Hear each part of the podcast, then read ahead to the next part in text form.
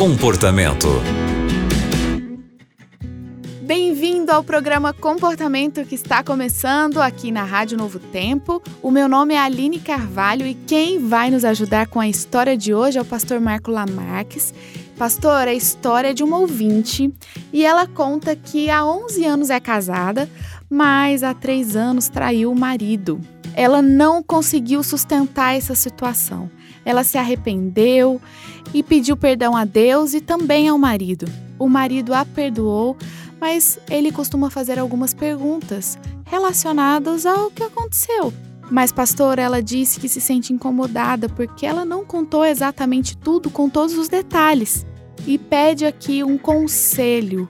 Ela já confessou a Deus, ela já pediu perdão, mas ela não sabe lidar com isso e acredita agora, pastor, que ela precisa contar todos os detalhes para o marido. Como você poderia ajudar essa nossa ouvinte, pastor? É sempre muito bom estar com vocês aqui nesse espaço do comportamento. É, muito obrigado, Aline, por me receber aqui. É, fiquei bastante impressionado com o relato da nossa ouvinte. Realmente, esse ambiente de reconciliação e às vezes quando acompanha uma traição e uma confissão, ele traz uma série de sentimentos, de sequelas e de alguns momentos muito difíceis. Mas você foi muito correta ao contar para o teu marido que você cometeu esse erro, que você o traiu. É, isso não é uh, errado o que você fez, é claro, como uma pessoa cristã, que me parece que você é pela tua declaração, você foi muito correto. E confessou a Deus o que você tinha cometido uh, de ter traído uh, o teu marido. Agora, o que eu quero te ajudar é que talvez você precisa trabalhar o perdão próprio.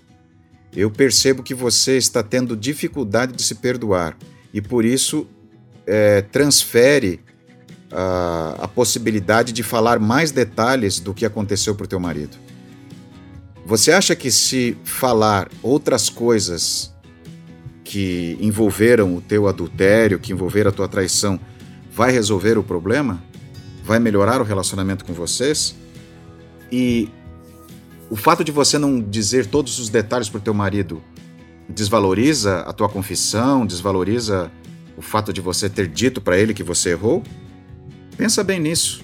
É, existe, às vezes, conosco algumas tendências que nós guardamos, algumas veladas, outras não, mas uma delas é no fato de nós sermos exigentes.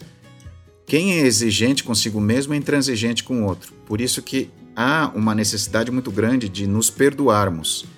A Bíblia é clara quando diz: se confessarmos os nossos pecados, Deus é fiel e justo para nos perdoar. Deus perdoa e não nos cobra mais. Então, a minha sugestão é que você pense a respeito disso, ore e viver o perdão. Deus te perdoou, você já confessou o teu pecado.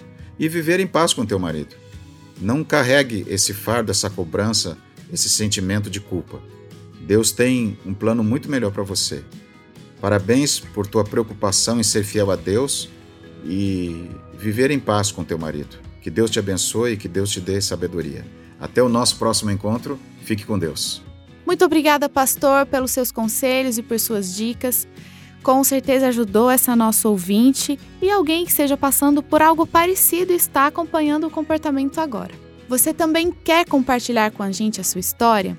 Você pode escrever para o e-mail comportamento@novotempo.com. O programa de hoje fica por aqui e muito obrigada pela companhia.